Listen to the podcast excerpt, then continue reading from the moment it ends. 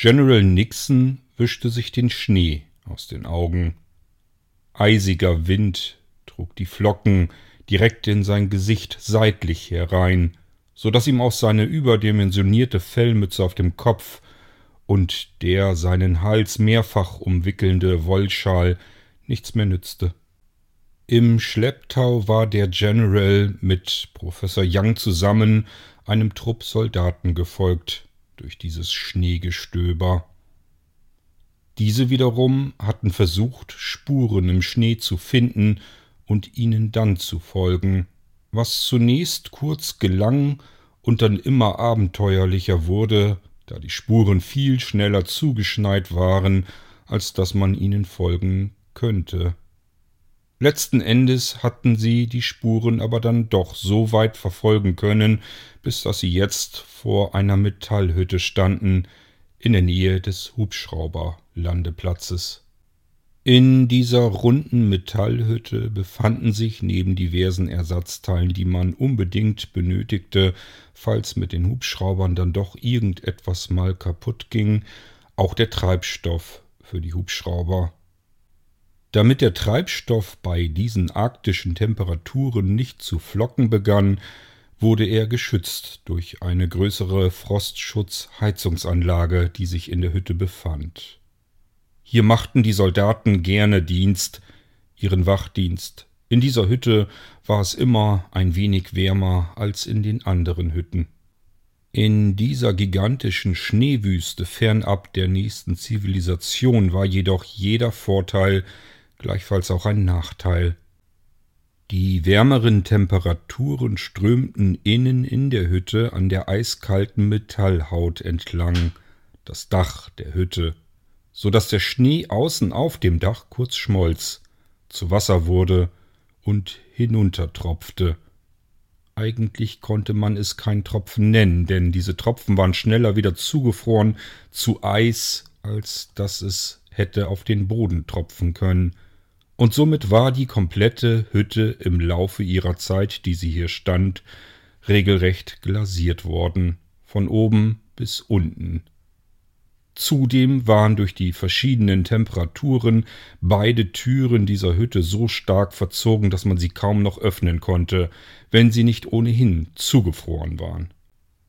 Die unterwegs immer wieder zugeschneiten Spuren führten die Soldaten, den General und den Professor nicht nur zu dieser Hütte heran, sondern in die Hütte hinein, durch die zugefrorene Doppeltüre. Und mit diesen beiden Türen waren jetzt drei Mann des Soldatenpulks beschäftigt, um sie aufzuhebeln. Währenddessen blickte der General erneut besorgt zu Boden auf die freigefegten Spuren vor der Hütte, gigantische Füße, Abdrücke im Schnee.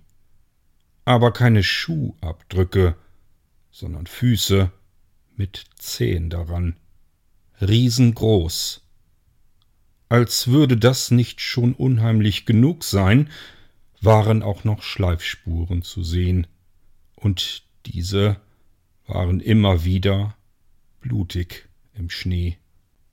Was also würde sie hinter diesen beiden verzogenen, zugefrorenen Türen in dieser Hütte wohl erwarten? Sie mussten vorsichtig sein.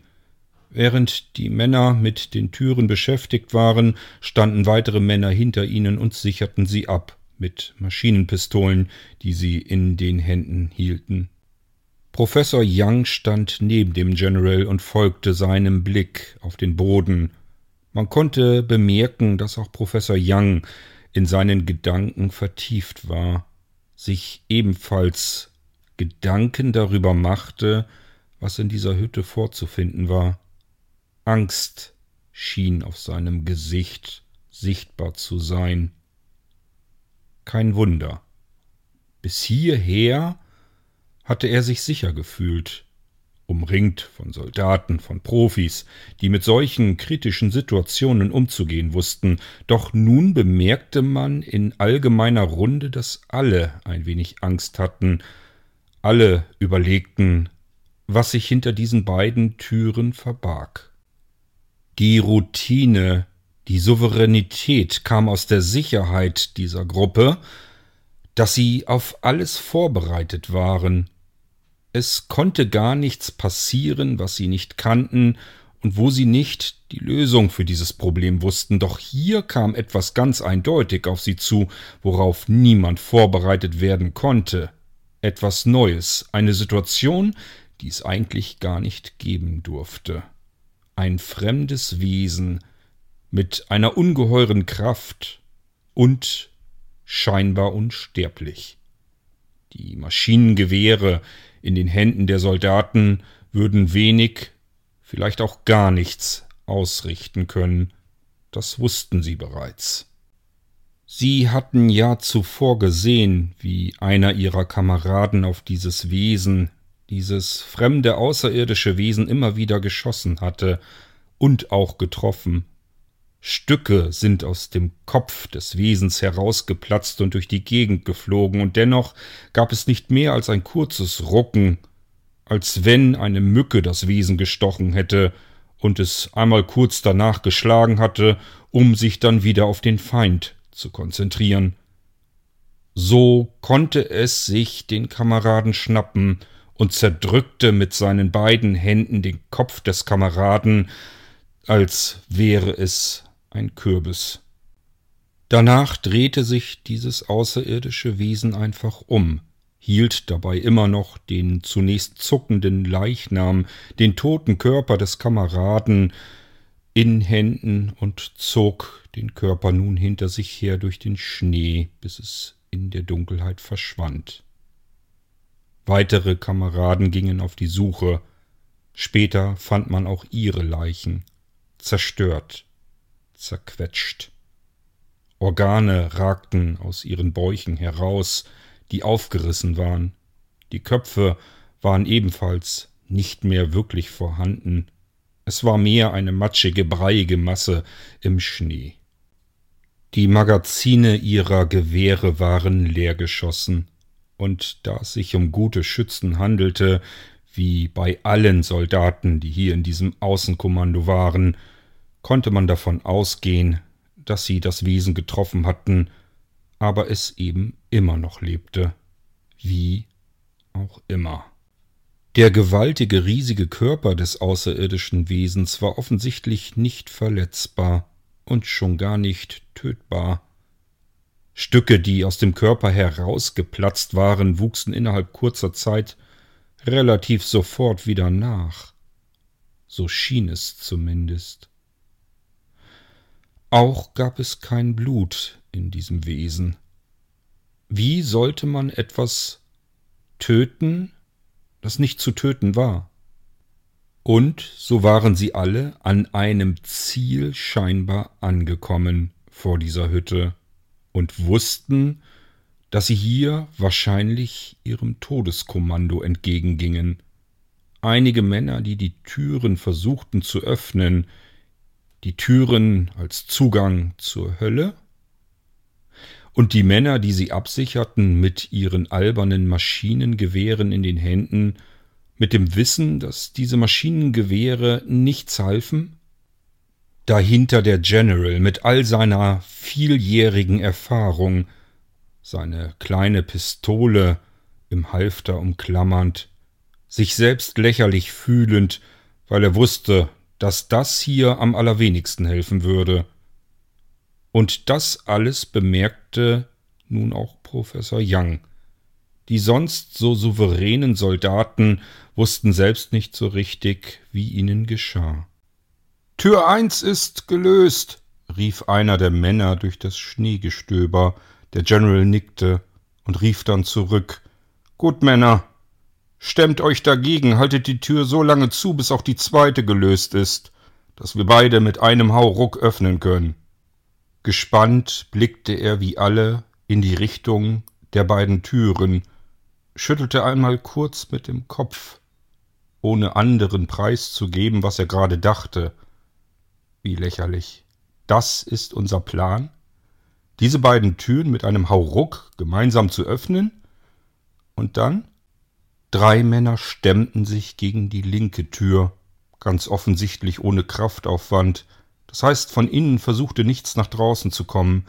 Immerhin keine Überraschung, die auf sie direkt warten würde, zumindest nicht solange diese Türen verschlossen blieben. Vier andere Männer machten sich währenddessen an der rechten Tür weiterzuschaffen, um diese von Eis zu befreien und aus ihrer Verzerrung zu lösen. Keine Minute später hörte der General erneut eine Vollzugsmeldung durch den Schnee. Auch die zweite Tür ist gelöst. Wir könnten jetzt rein. Gut, stemmt euch zunächst auch hier gegen die Tür. Wir brauchen einen Überraschungsmoment, irgendeinen Vorteil, rief der General zurück. Er ließ Professor Young hinter sich einfach stehen und ging einige Schritte voran, stellte sich zwischen die Männer, die die beiden Türen absicherten. Okay, wir stellen uns jetzt alle in eine Reihe auf und die Kameraden werden mit einem Ruck beide Türen öffnen. Falls dieses Ding da drinnen, direkt hinter der Türe, auf uns wartet, feuert ihr. Ihr feuert alles heraus, was die Gewehre hergeben.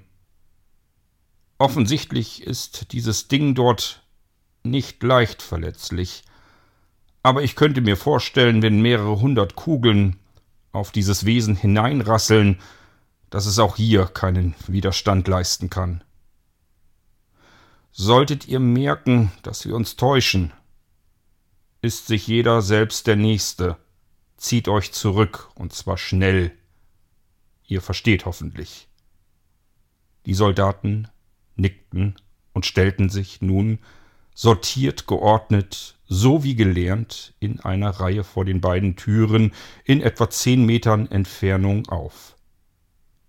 Der General drehte sich um und wollte gerade wieder zurückgehen, als er direkt vor dem Professor stand, der ihm scheinbar etwas ängstlich gefolgt war.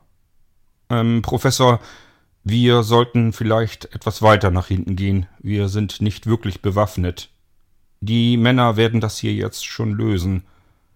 Aber wir sollten zumindest außer Reichweite sein. Ich kann Ihnen nicht genau prophezeien, was nun auf uns zukommt, aber das können Sie sich sicherlich denken. Professor Young nickte. Die beiden stapften durch den Schnee. In etwa fünfzig Metern von der Blechhütte entfernt stand ein geparkter Hubschrauber, komplett verschneit. Von dem Hubschrauber selbst konnte man gar nichts mehr erkennen, nur anhand der Form und Konturen konnte man erahnen, um was es sich da drin handelte. Eiszapfen hingen von den Rotorblättern. Hierhinter versteckten sich Professor Young und General Nixon. Der General gab ein Handzeichen nach oben und schrie durch den Schnee Jetzt, Männer. Höchstens zwei Sekunden später rissen insgesamt sechs Männer an den Flügeltüren dieser Blechhütte, die mit einem gewaltigen Ruck und einem viel lauteren Scheppern durch die Nacht sich öffneten. Der General erwartete nun Schüsse in der Nacht von seinen Männern, die Maschinengewehre, die auf das, was in der Hütte lauerte, schießen würden. Doch nichts war zu hören. Leises Gemurmel von den Männern, aber ansonsten nichts. Stille Sekunden verstrichen. Sie wirkten zunächst wie Minuten, wenn man es übertreiben wollen würde, könnte man auch sagen, es wirkte schon fast wie Stunden. Alle Männer standen höchst angespannt im Schnee und starrten auf das große klaffende Loch, das sich nun geöffnet hatte, durch die beiden Türen, die zur Seite gerissen wurden. Doch im Inneren tat sich nichts. Kein Monster, das auf die Männer zustürmte, nichts, worauf man schießen sollte. Einfach nur die Hütte. Ein kleiner Eingangsbereich und links und rechts Regale mit diversen Dingen, die so aussahen, wie Ersatzteile von Hubschraubern eben aussehen. Aber nichts Lebendes. Zwei der Männer hielten Flutlichtstrahler in das schwarze Loch der Metallhütte, wirbelten damit herum, um den Spot, die Mitte des Scheinwerfers, überall hinleuchten zu lassen. Einer der Scheinwerfer blieb auf dem Boden in der Hütte scheinbar an der Stelle hängen. Irgendein Soldat schien hier etwas gesehen zu haben im Scheinwerferlicht. Der General ging nun durch den Schnee, verließ den sicheren Ort hinter dem Hubschrauber, und der Professor folgte ihm. Einige Meter weiter erkannte der General dann, was der Lichtstrahl offenbarte. Eine riesige, gewaltige Blutlache im Eingangsbereich der Hütte. Blut, das das außerirdische Wesen nicht hatte, sondern nur die Menschen, die hier versuchten, zuverlässig ihren Dienst zu versehen. Eine rote, verkrustete Schleifspur führte aus dieser Blutlache heraus nach hinten in die Tiefe der Metallhütte hinein, den Mittelweg entlang, der sich längst der Hütte bis zum anderen Ende hindurchzog. Jedoch so weit konnte man nicht schauen. Der Scheinwerfer ging ein ganzes Stück weit, folgte dieser Spur, doch so weit schien es nicht hinein, wie diese Spur offensichtlich bis zum anderen Ende der Hütte ging. Der General sah dem Scheinwerferlicht nach, schüttelte mit dem Kopf und sagte Es hilft nichts, Männer, wir müssen da rein. Wir müssen dieses Ding endlich unschädlich machen, bevor es uns der Reihe nach unschädlich gemacht hat. Die Soldaten formierten sich, so wie gelernt. Einer hielt einen Scheinwerfer voran und war eingegrenzt von zwei weiteren Soldaten mit Maschinengewehren in den Händen, also zu dritt in einer Reihe. Die nächste Reihe bestand aus drei Soldaten, jeweils mit Maschinengewehren. Dem folgte wieder ein Dreierpack in der Mitte mit einem weiteren Scheinwerfer, dahinter wieder drei weitere Soldaten mit Maschinengewehren. Zuletzt folgte der General. Dem Professor Young war freigestellt, ob er draußen warten wollte vor der Hütte oder ebenfalls mit hineinkommen wollte. Natürlich traute sich der Professor nicht zu, allein vor der Hütte zu warten. Er fühlte sich dann doch immer noch ein klein wenig sicherer hinter den Soldaten mit den vielen Waffen in den Händen, die vermutlich unbrauchbar waren. Wie in einer Polonaise schlich dieser seltsam anmutende Trupp nun durch die Metallhütte hindurch, dem langen Mittelweg entlang, bis hin als Ziel zum anderen Ende der Hütte, der Schleifspur hinterherfolgend. Einige Soldaten schienen Schwierigkeiten damit zu haben, auf dem Blut ihres ehemaligen Kameraden herumzutreten und versuchten, den schlimmsten Flecken auszuweichen auf dem Boden. Plötzlich waren vom vorderen Soldaten, der den Scheinwerfer hielt, Würgegeräusche zu hören. Er musste sich zusammenreißen, nicht vor sich selbst auf die Füße zu kotzen. In einer Ecke hatte er flüchtig mit dem Scheinwerfer einen Stiefel beleuchtet. Leider steckte noch ein Fuß darin. An diesem gruselig grausamen Ort kam eben einfach alles zusammen. Der metallische Geruch von dem vielen Blut auf dem Boden der Metallhalle, jetzt dieser Fuß im Stiefel, aus dem Sehnen und das Schienbein herausragte. Alles ein wenig zu viel, zusammen mit der gewaltigen Anspannung und dem Wissen, dass wenn einem dieses Ding hier begegnen würde, man kaum eine Chance hatte, mit dem Leben davonzukommen. Das Ding war schnell, vielleicht sogar schneller als jeder andere hier in dieser Hütte. Eine Flucht, ob sie glücken würde, war fraglich. Und die Waffen, das wusste man ja nun, sie würden nichts bringen so wie der Trupp hier formiert war, ohnehin nicht, denn die hinteren Männer konnten kaum nach vorne schießen, wenn das Ding ihnen entgegenkäme, da vor ihnen die Kameraden mit weiteren Gewehren schon auf dieses Ding schießen würden. Es war eigentlich alles komplett aussichtslos, was sie hier machten. Was taten sie hier nur? Sie gingen aber dennoch alle weiter den Mittelgang entlang, und nach einer kurzen Weile schaltete plötzlich der vordere Mann seinen Scheinwerfer aus. Was ist los da vorne? Warum machen Sie den Scheinwerfer aus? Schauen Sie doch mal, da hinten. Ich wollte wissen, ob das eine externe Lichtquelle ist. Da hinten wird es doch heller. Alle schauten weiter nach vorne, Bisher hatte man immer auf die nächsten Meter vor seinen Füßen geschaut, so lang und so weit, wie eben der Lichtkegel der Scheinwerfer reichte.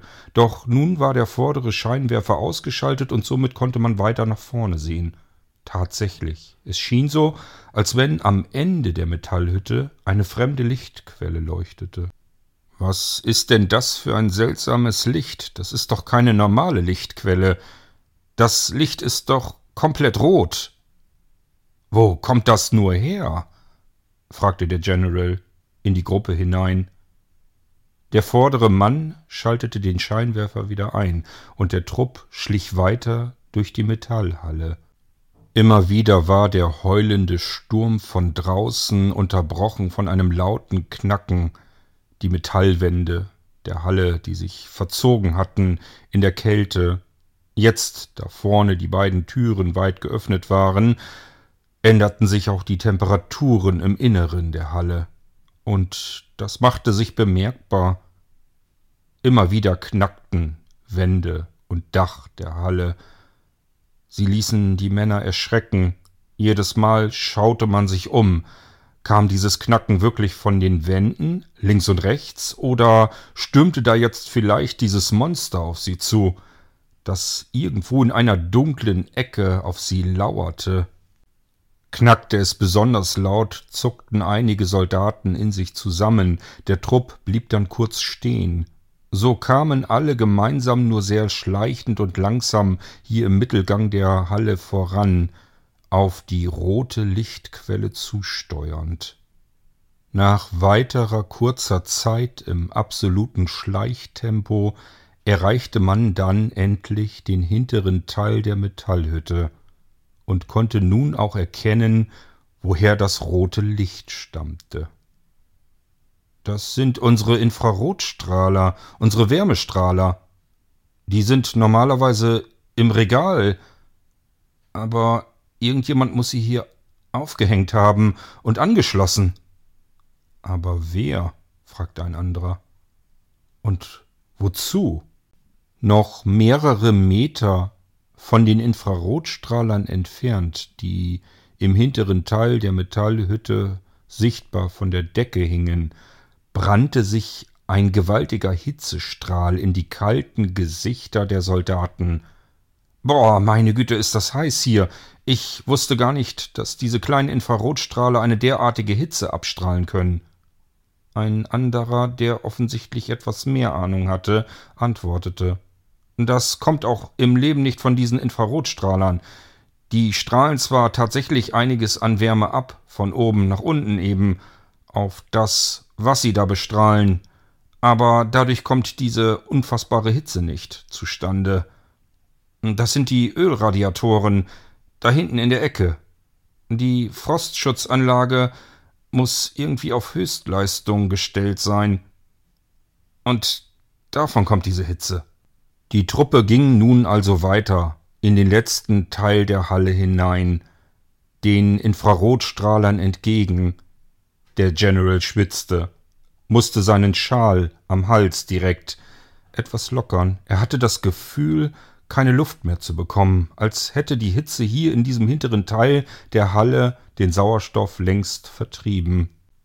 Der vordere Strahler machte einen großen Lichtkegel am hinteren Ende, an der Wand der Metallhalle. Hier befand sich der Hintereingang, eine weitere große Tür, die verschlossen war.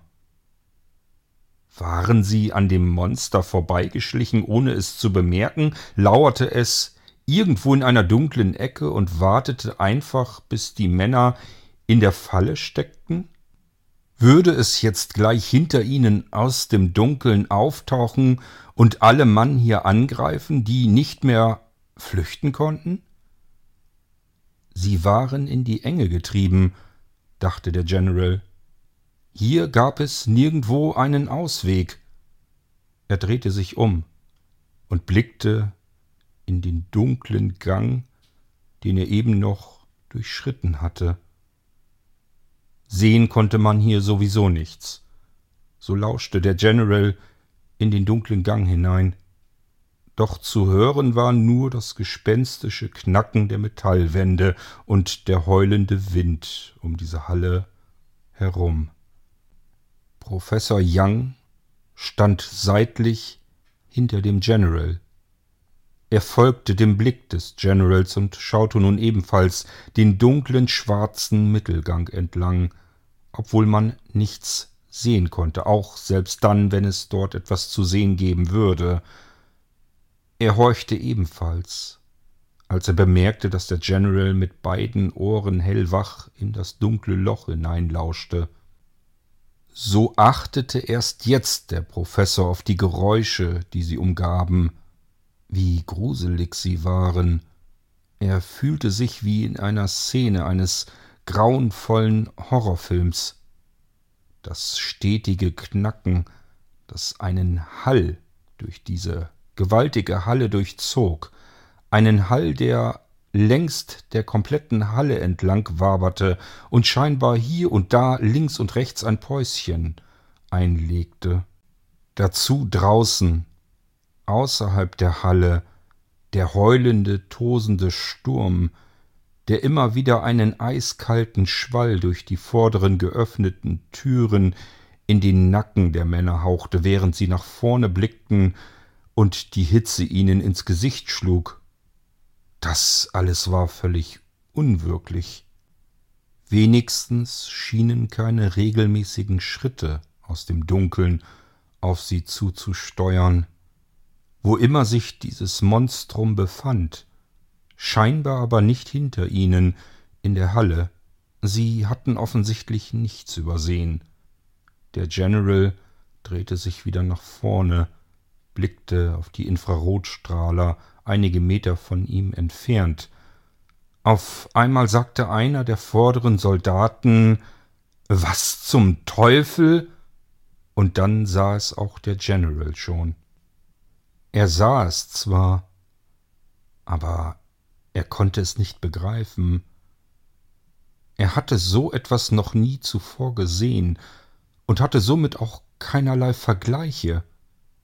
Was zum Teufel? Der Soldat vorne hatte es genau richtig erfasst. Was zum Teufel war das? Der General schritt nun wie alle anderen nach vorne, bis an die Infrarotstrahler heran, die auf dieses seltsame Gebilde hinabstrahlten.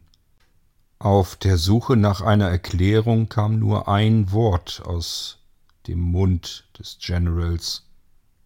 Professor?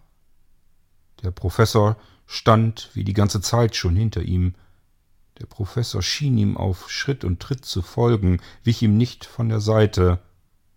Nun war der General ganz froh. Er hatte die Hoffnung, dass der Professor aufklären konnte, was der General sah und nicht verstand.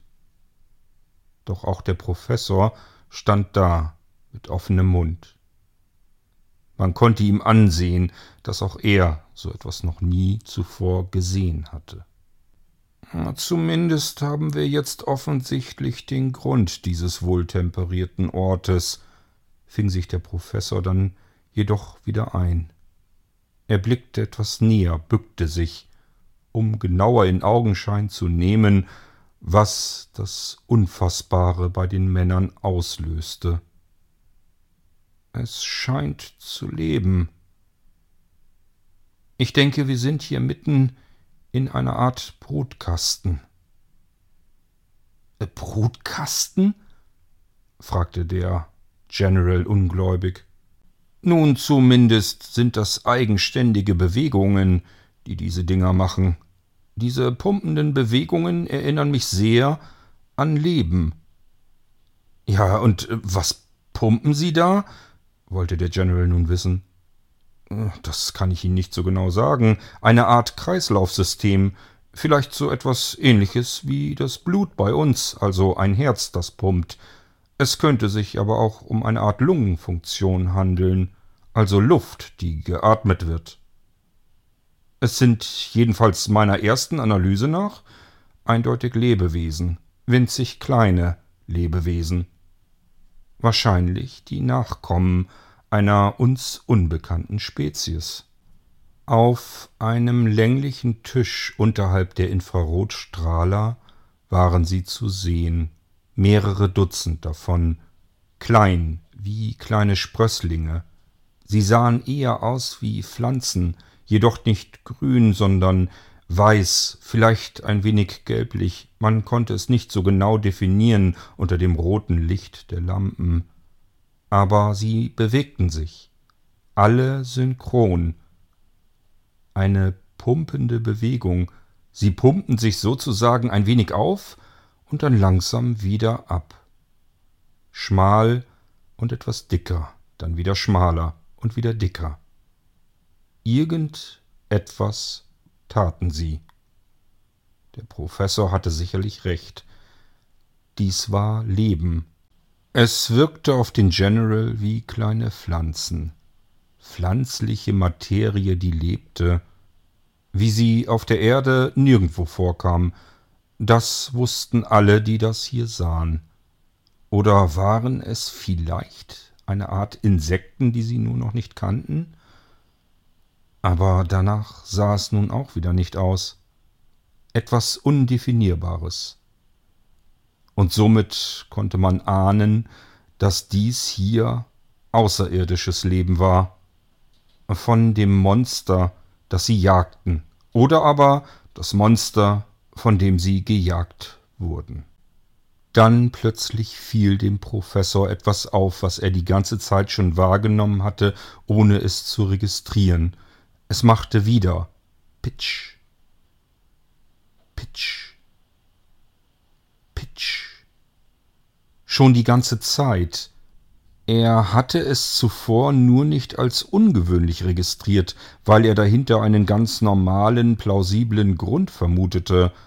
Schließlich befanden sie sich in einer großen Metallhütte, außerhalb auf dem Dach liegend, mehrere Zentimeter dick Eis und Schnee und im Inneren die Hitze dieses Brutkastens, also völlig normal, dass oben auf dem Dach Schnee und Eis schmolzen, sich das Wasser dann seinen Weg durch die Außenhaut nach innen bahnte, um dann irgendwo von der Decke herunter zu tropfen. Doch dieses Pitch kam aus einer Richtung, in die der Professor nun blickte. Die Tropfen fielen zwischen diese lebenden Pflanzen, und diese Tropfen waren kein Wasser, sie waren nicht durchsichtig. Der Professor hielt die Hand dorthin, wo die Tropfen normalerweise auf den Boden aufschlugen, zwischen die Pflanzen, die vor sich hin pumpten. Der nächste Tropfen machte wieder ein lautes Pitsch diesmal auf die geöffnete Hand des Professors, und der Tropfen zerplatzte in seiner Hand. Rot. Er hielt seine Hand an die Nase und erkannte den Geruch. Es handelte sich um Blut. So blickte er nach oben, zwischen den Infrarotstrahlern hindurch und zuckte dann zusammen. Ein kurzer, leiser Schrei kam durch seine Lippen. Es dauerte etwas, bis er erfassen konnte, was er erblickte. Dort oben, oberhalb der Strahler, hing etwas an der Decke der blutverschmierte Torso eines Soldaten, der noch in seiner Uniform steckte. Einen Kopf gab es nicht, auch die Arme fehlten. An den Beinen war der Torso unter der Decke festgeknotet. Der offene Hals hing am weitesten nach unten, und aus ihm tropfte es nun langsam heraus. Offensichtlich war in diesem Körper nicht mehr sehr viel Blut drin, so dass die Tropfen nur noch vereinzelt hinuntertropften, in die Pflanzen hinein. Aber man konnte sich denken und vorstellen, dass dies kein Zufall war. Was immer es war, was hier unten lebte unter den Infrarotstrahlern, es brauchte Blut. Menschliches Blut.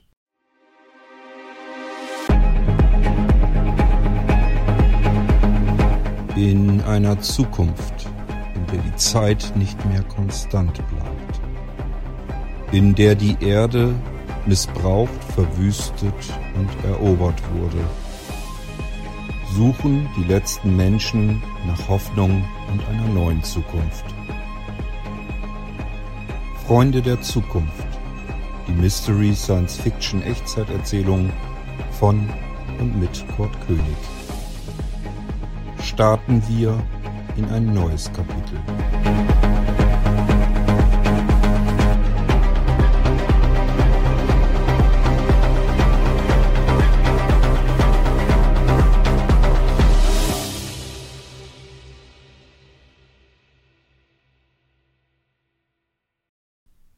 Von all seinen Freunden hatte sich Aid bereits verabschiedet, seinen alten und seinen neuen Freunden, von Erik, von Jon, Neu, Franka, selbst im Raum mit dem Regenerationstank, in dem sich Antonio immer noch befand, war er gewesen und hatte sich verabschiedet, ohne zu wissen, ob Antonio ihn hören konnte, und selbst wenn, ob er es verstehen würde, was Aid sich vorgenommen hatte.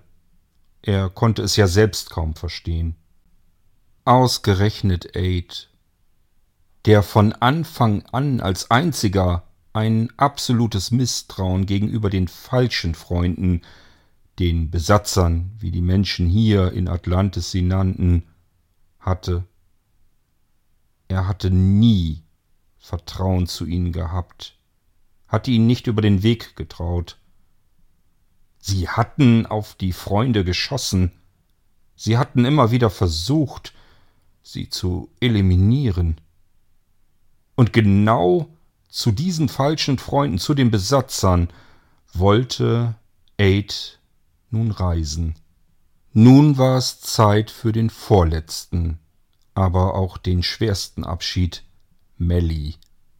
Sie würde es ganz sicher nicht verstehen, was Aid sich vorgenommen hatte, den Weg, auf den er sich jetzt machen wollte.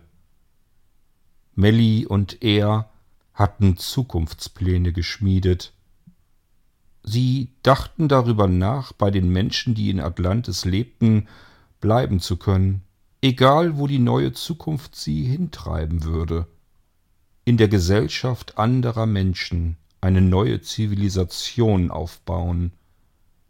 Das schien einerseits traurig zu sein, wenn man die Heimat Atlantis verlieren würde, auf der anderen Seite machte es Hoffnung auf einen Neuanfang, und vielleicht würden sie es schaffen. Doch nun musste er ihr sagen, dass er vielleicht nicht einmal mehr zurückkommen würde, damit sie diese Zukunftspläne umsetzen könnten. Ja, dieser Abschied würde besonders schwierig werden, das wusste er, denn er wollte auf überhaupt gar keinen Fall im Streit mit Melly auseinandergehen. Es sollten keine streitenden Worte sein, die ihm als letztes bei seiner Reise in Erinnerung blieben. Aber er wusste zeitgleich, dass Melly es nicht verstehen würde, was er sich da vorgenommen hatte. Er verstand es ja selbst noch nicht. Wenn gute und überzeugende Argumente fehlen, dann gibt es keine Gewinner in einer Diskussion. Das hatte Aid mal irgendwo aufgeschnappt und sich gemerkt. Offenbar hatte er es sich gemerkt, weil er es richtig fand. Das traf die jetzige Situation ganz gut. Er hatte keine guten, überzeugenden Argumente für das, was er sich vorgenommen hatte, und musste Melly doch erklären, dass er alles aufs Spiel setzte, was sie sich für die Zukunft vorgenommen hatten. Sie würde es nicht verstehen können. Und er wollte nicht im Streit mit ihr auseinandergehen. Eine Zwickmühle, die er so lange hinausgezögert hatte, dass jetzt Rieger vor der Tür der Unterkunft stand, um ihn abzuholen. Aid ging nach draußen und zog die Tür hinter sich zu. Kannst du noch ein wenig warten, Rieger? fragte er. Ja, natürlich. Willst du dir noch Proviant mitnehmen für deine kleine Reise? Nein, den brauche ich, glaube ich, nicht. Ich muss mich noch verabschieden. Hm, na klar. Ähm, von wem? Wer weiß es denn noch nicht? Melly. Rieger staunte. Er konnte seinen Ohren nicht trauen. Du hast dich von. Also, du hast Melly noch nichts? Du hast ihr noch nichts von deinem Unternehmen erzählt? Ich habe mich einfach nicht getraut. Es war kein richtiger Zeitpunkt da, wo ich mit ihr hätte darüber sprechen können. Und jetzt willst du ihr das hier zwischen Tür und Angel mal kurz eben erzählen und dann abhauen? Aid, ehrlich. Was soll ich denn tun? Ich denke nicht, dass sie es verstehen wird. Ja, warum sollte sie auch? Kannst, kannst du es denn verstehen? fragte Aid und schaute Rieger ins Gesicht. Nein, natürlich nicht. Warum sollte ich es verstehen können, wenn ein wertvoller Mensch, ein guter Freund, sein Leben für nichts und wieder nichts aufs Spiel setzt? Das Risiko ist riesig, und die Chancen, dass du etwas bewirken kannst, sind so gering, dass man es gar nicht verstehen kann. Argumente, die fehlen, sagte Aid. Was? Ach, nur so etwas, was mir durch den Kopf ging. Also wartest du hier? Ja, natürlich warte ich hier auf dich. Weißt du, Aid, ich kann nicht verstehen, was du davor hast. Das kann niemand von uns. Aber akzeptieren kann ich es. Gute Freunde können Entscheidungen akzeptieren, selbst dann, wenn sie sie nicht verstehen. Dafür sind es Freunde. Ich warte hier und du gehst jetzt zu Melly und nimmst dir alle Zeit, die ihr beiden jetzt braucht. Aid macht nichts falsch. Sie hat es nicht verdient. Lass sie nicht hängen. Ja, ich verstehe. Du hast natürlich vollkommen recht. Ich bin gleich wieder da. Nimm dir Zeit, sagte Rieger nochmal eindrücklich und stellte sich nun etwas abseits der Tür und schaute in die Ferne. Aid drehte sich um, schritt durch die Außentür, den langen Gang entlang, in die Unterkunft wieder zurück, dort, wo Melly sich aufhielt. Als Aid in die Unterkunft kam, saß Melly auf der Bank am Tisch und starrte Löcher in die Luft. Sie schien auf ihn zu warten, so kam es ihm vor. Er setzte sich neben sie auf die andere Bank. Dann nahm er ihre Hand in seine. Melly, druckste er herum, ich muss dir, ich muss dir etwas sagen.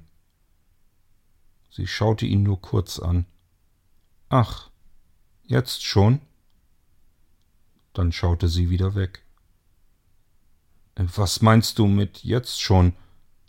Na ja, Immerhin sagst du es mir noch. Vielleicht ein wenig spät. Ich habe schon gedacht, du haust einfach so ab. Du, du weißt, du weißt davon? Dann blickte sie ihn wieder an. Die Wut sah man in ihren Augen. Ey, ehrlich, glaubst du, ich bin taub oder blöd? Man unterhält sich hier über nichts anderes als über deine seltsamen Pläne. Sie schaute wieder weg. Nein, sagte Aid. Du bist weder taub noch blöd. Ganz im Gegenteil. Melly, glaubst du mir, wenn ich dir sage, dass ich dich über alles liebe? Hm, sagte Melly nur. Nachdem keine weitere Reaktion von ihr kam, nahm er auch ihre andere Hand in seine Hände. Melly, Bitte beantworte die Frage. Glaubst du mir, dass ich dich liebe? Über alles? Ja, sicher. So wie ich dich liebe. Und deswegen verstehe ich nicht. Erstens nicht, was du davor hast und zweitens nicht, warum du es nicht mit mir besprochen hast. Aid, meinst du nicht, dass man so etwas Wichtiges zusammen gemeinsam vorher besprechen sollte? Fragte Melly ihn, blickte ihm in die Augen und blinzelte. Er sah, dass ihr Tränen in die Augen liefen, was dazu führte, dass dies auch bei ihm passierte. Das war doch ein Vertrauensbruch. Du hast mich verletzt, sagte Melly. Diese Worte trafen ihn. Es fühlte sich an, als hätte man ihm ein glühendes Messer ins Herz gestoßen. Denn das war das allerletzte, was er wollte in seinem Leben. Melly verletzen. Den Menschen, der ihm am wichtigsten war. Wir haben uns eine gemeinsame Zukunft geschworen, wenn du dich erinnerst, fuhr Melly jetzt fort. Gemeinsam. Was verstehst du an diesem Wort nicht? Ich weiß nicht, was ich sagen soll, sagte Aid und schaute auf den Tisch vor sich. Dann fang doch einfach damit an, es mir zu erklären, damit ich dich vielleicht verstehen kann. Melly, du sagtest eben ganz richtig, dass wir uns eine gemeinsame Zukunft vorgenommen haben. Eine Zukunft mit den Menschen, die hier in Atlantis leben, aber eben ohne Atlantis. Wir haben es eine Art Neuanfang genannt. Und ich habe mir einfach ausgemalt, wie dieser Neuanfang wohl aussehen würde. Wäre er vielleicht nur der Anfang des eigentlichen Endes? Unsere Chancen da draußen ohne Atlantis als Kuppel, als Menschheit, als letzte freie Überlebende der Erde. Diese Chancen sind so gering, dass wir da draußen überleben können, dass ich der festen Ansicht bin, dass wir etwas tun sollten, um alles zu retten, auch die Kuppel, auch Atlantis. Und irgendwie hatte ich das Gefühl, als wenn ich derjenige wäre, der sich darum kümmern sollte. Warum du? fragte Melly. Wie kommst du darauf, dass du eine Art Auserwählter der Menschheit wärst, um die letzten Menschen auf der Erde zu retten? Kannst du mir das erklären? Nein, das kann ich nicht, sagte Aid. Ich fühle es eben.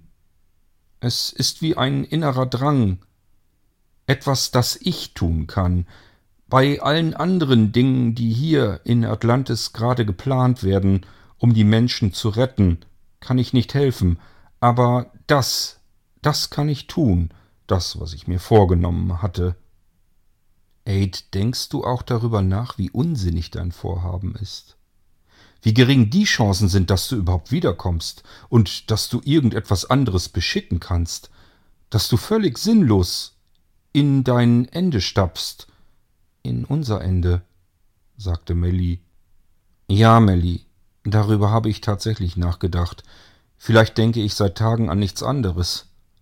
Ich bin mir sehr wohl dessen bewusst, was ich da mache. Die falschen Freunde da draußen, die, die ich aufsuchen werde, die haben mehrfach versucht, uns zu töten, immer wieder haben sie es versucht, und genau das ist mein Ziel, dorthin zu gelangen, ich bin mir dessen bewusst, was passieren kann, glaub es mir. Und dennoch sehe ich keine andere Alternative. Du vielleicht, wie wir Atlantis und die Menschen hier retten könnten? Als der Sandmann die Schleuse von Atlantis durchbrach, nahm er Fahrt auf. Rieger saß hinter seinem Steuerpult auf seinem Sessel. Aid saß neben ihm. Und Aid Du hast die ganze Zeit nichts gesagt. Wie hat sie es denn aufgefasst? wollte Rieger nun wissen. Na ja, sagte Aid, so ähnlich wie du. Sie kann es nicht verstehen, aber sie akzeptiert es. Ja, das ist mehr als du erwarten kannst, denke ich, antwortete Rieger. Ja, da hast du recht. Und das ist auch das, was ich mir erhofft hatte. Kannst du mir erklären, warum es sich trotzdem so mies anfühlt? Rieger schaute zu Aid rüber.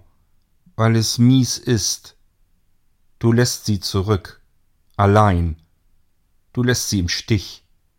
Es wäre seltsam, wenn sich das nicht mies anfühlen würde, meinte Rieger und schaute wieder auf seinen Pult vor sich, machte einige Eingaben. Was würdest du an meiner Stelle tun, Rieger, wenn du das Gefühl hättest, du müsstest unbedingt etwas tun, als wäre es ein innerer Zwang, als würdest du überhaupt keine andere Möglichkeit sehen. Du musst das tun und niemand um dich herum kann dich verstehen. Was würdest du tun? Rieger dachte einige Momente nach. Kurzum, Aid, ich weiß es nicht. Ich bin in einer solchen Situation bisher nie gewesen. Ich konnte immer erklären, was ich tun wollte. Denk dran, ich bin Wissenschaftler. Ich analysiere das, was ich beobachten kann, und bilde daraus meine Rückschlüsse. Ich folge einer ganz klaren Logik, die ich anderen dann auch erklären kann, nachvollziehbar. Das, was du da tust, ist deinen Gefühlen zu folgen. Gefühle kann man nicht erklären, Sie sind da und entweder akzeptiert man sie oder nicht. Okay, antwortete Aid. Wenn ich also meine Gefühle nicht richtig erklären kann und die Menschen, die mir wichtig sind um mich herum, das nicht verstehen können, was kann ich denn dann tun, um diese Menschen trotzdem nicht enttäuschen zu müssen, was ich auf gar keinen Fall möchte? Ich befinde mich in einer absoluten Zwickmühle und weiß nicht, wie ich da herauskommen soll. Aid, genau das ist doch das Problem. Nicht nur du hast Menschen, die dir wichtig sind, sondern du bist wichtig für diese Menschen, die dir wichtig sind, verstehst du?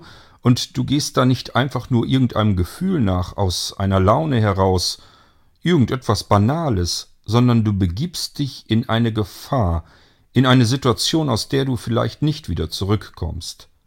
Kannst du dir vorstellen, wie viel Angst Melly hat um dich? Natürlich weiß ich, wie viel Angst Melly hat. Aber ich muss doch das tun. Wir haben doch sonst keine Zukunft, keine Chance. Das mit dem Neuanfang, so wie die Menschen in Atlantis sich das vorstellen, das wird doch nichts. Da draußen gibt es kein Überleben. Es gibt keine anderen Menschen, die draußen unter freiem Himmel oder auch von mir aus unter der Erde leben, überleben. Wir sind die einzigen, weil wir die Kuppel haben, Atlantis, und die anderen leben ebenfalls alle unter Kuppeln. Es ist die einzige Möglichkeit und Chance, auf diesem Wüstenplaneten hier noch länger leben zu können. Wir müssen in Atlantis bleiben, wir müssen die Kuppel retten, und wir alleine können das nicht. Siehst du, Aid, und da drehen wir uns bereits wieder im Kreis. Das hast du doch alles schon mehrfach erklärt, und das bestreitet doch auch niemand. Wir alle glauben nur nicht daran, dass die falschen Freunde, unsere Besatzer da oben, dass die es wirklich gut mit uns meinen, dass die uns helfen, dass die an unserer Situation auch nur das geringste verändern werden. Im Gegenteil, sie werden unsere Situation schamlos ausnutzen und eher noch verschlechtern, sobald sie es können. Es sind Feinde, keine Freunde. Aber weißt du, Aid, es bringt jetzt auch nichts mehr darüber, ein erneutes Mal zu diskutieren. Wir haben keine Zeit mehr, wir sind gleich da. Tatsächlich ruckelte es gewaltig durch den Sandmann, ein Zeichen dafür, dass sie auf dem Weg zu der unterirdischen Höhle waren, dort, wo das riesengroße Schiff im Boden steckte. Die Höhle, durch die Aid und seine Freunde bis nach Atlantis gelangt waren, neue Freunde kennengelernt hatten, Menschen, mit denen sie sich eine weitere Zukunft vorstellen konnten, Menschen, die Aid nun versuchte zu retten. Auch Aid wusste die Geräusche des Sandmanns mittlerweile längst zu deuten, sie waren ihm zur Gewohnheit geworden, er war oft genug mitgefahren mit dem Sandmann. So wusste er auch, wo sie sich befanden im Boden, in welcher Schicht, wenn das Brummen des Generators die Frequenz veränderte, das Knirschen, von Sand an der Außenhaut des Sandmanns sich veränderte. Das Rucken, wenn sie den Boden durchbrachen. Er wusste, dass sie oben angelangt waren, auf dem Boden der unterirdischen Höhle, die Stelzen des Sandmanns wahrscheinlich wieder bis zur Hälfte in der Asche, im Staub des Bodens stecken blieben. Das Brummen hörte auf, und die Türen öffneten sich mit einem leisen Surren. Die beiden Männer stiegen nacheinander aus dem Sandmann aus, standen im Staub, in der Asche, in der unterirdischen Höhle, vor ihnen der gewaltige metallene Koloss, das riesige Kreuzfahrtschiff, das so gespenstig schräg in der Erde feststeckte und bis oben an die Decke der Höhle ragte, alles wie gewohnt in einem blau lumizierendem Licht gehalten, das von überall her abstrahlte, ringsum, von der Decke, von den Wänden, einfach von überall, blaues Licht, das einfach da war, ohne dass man eine Quelle ausmachen konnte. Aid suchte am Rand der Höhle nach dem Ausgang, der zuvor irgendwann einmal als Eingang diente in eine neue Welt, in Atlantis, als sie damals hier in diese Höhle hineintraten und beim besten Willen nicht ahnten, was alles an Abenteuern auf sie zukommen würde. Diesen Eingang, der nun Ausgang wäre, den suchte er und er fand ihn auch. Er wirkte wie ein kleines Loch in der Ferne. Er musste noch an dem Kreuzfahrtschiff vorbeimarschieren, mehrere hundert Meter, aber das Loch war zu sehen in den Wänden dieser Höhle. Da wären wir, sagte Rieger. Soll ich dich begleiten nach draußen? Nein, schüttelte Aid den Kopf. Denk dran, Vorschrift. Man darf den Sandmann nicht alleine lassen. Wir sind nur zu zweit, du kannst niemanden zurücklassen. Also musst du beim Sandmann bleiben, und ich mach mich hier jetzt auf den Weg. Du könntest mir sowieso nicht mehr helfen. Das ist jetzt mein Weg. Den muss ich gehen. Ganz alleine. Trotzdem danke. Aid blickte in Riegers Gesicht, direkt in seine Augen, Augenkontakt für mehrere Sekunden. Beide hatten das Gefühl, als würden sie sich gegenseitig etwas übermitteln. Tiefe Dankbarkeit, Freundschaft. Viel mehr Informationen, als sie in vielen Sätzen hätten sagen können, gingen durch diesen Blickkontakt hin und her. Zuletzt klopfte Aid mit seiner Hand auf Riegers Schulter. Dann drehte er sich um und stapfte durch die Asche, den Staub der unterirdischen Höhle, Richtung des Loches in der Wand. Das Loch, das ihn zu den falschen Freunden führen sollte.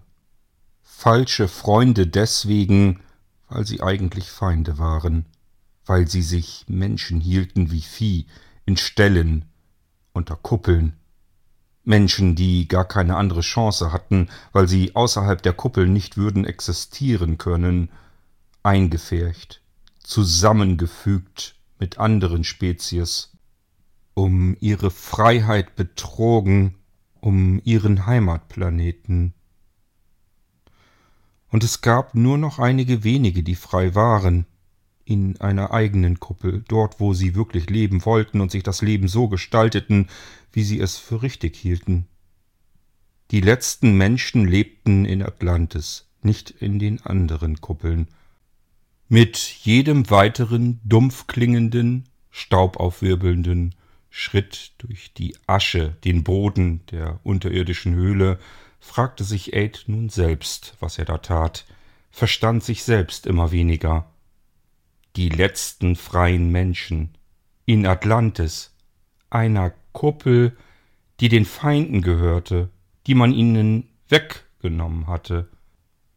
Und nun war er auf dem Weg zu ihnen, den Feinden, um Verhandlungen zu führen, nicht nur, dass sie ihre eigene Kuppel nicht wieder zurückbekommen sollten, nein, sie sollten auch noch dabei helfen, den Dieben der Kuppel diese zu reparieren, damit sie dann weiterhin in ihr existieren konnten, die letzten freien verbliebenen Menschen der Erde in Atlantis, einer reparierten Kuppel, die den Feinden gehörte. Wie aussichtslos waren denn diese Verhandlungen? Wenn gute, überzeugende Argumente fehlen, gibt es keine Gewinner in einer Diskussion. Und Aid! Rieger rief ihm nach. Aid war etwa 50 oder 60, vielleicht auch 70 Meter von Rieger bereits entfernt. Er drehte sich um. Was ist, Rieger? Du hattest gefragt, was du tun könntest.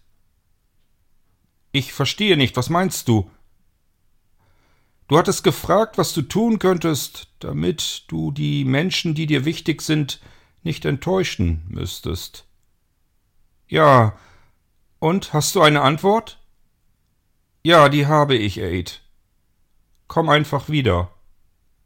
Lebendig und gesund. Komm einfach wieder, dann enttäuschst du niemanden. Ist versprochen, rief Aid rüber winkte Rieger noch einmal zu und drehte sich um, um dann endgültig auf den Ausgang der Höhle zu stapfen. Ein Ausgang, der ein weiteres Mal auch Eingang war, der Eingang zu einer anderen Zukunft, einer neuen Zukunft, einer ungewissen Zukunft.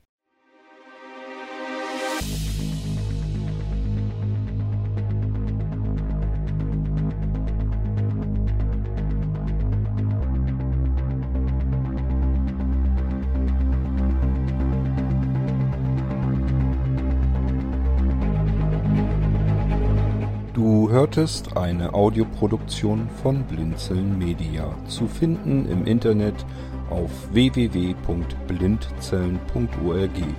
Blinzeln schreibt man in unserem Fall immer mit einem D in der Mitte. Wenn du uns gerne kontaktieren möchtest, so geht das einerseits per E-Mail an podcast.blindzellen.org oder du verwendest dafür unser Kontaktformular auf unserer Homepage direkt zu finden unter kontakt.blindzellen.org. Wenn du uns einen Audiobeitrag für die Sendung zukommen lassen möchtest, dann benutze doch hierfür am einfachsten unseren Podcast Anrufbeantworter.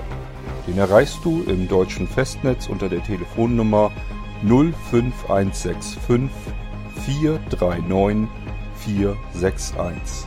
Und wenn du aus dem Ausland anrufst, dann ersetze einfach die vorangegangene 0 gegen die Ländervorwahl für Deutschland. Das ist die 0049. Wir freuen uns über Lob, Kritik, eine Rezension oder Bewertung unserer Audioproduktion dort, wo du sie gehört hast. Konnten wir dich hiermit gut unterhalten und informieren? Du findest bei Blinzeln zahlreiche weitere Audioproduktionen aus allen Bereichen und zu allen Themen. Entweder bei uns auf der Homepage www.blinzeln.org oder dort, wo es Podcasts gibt.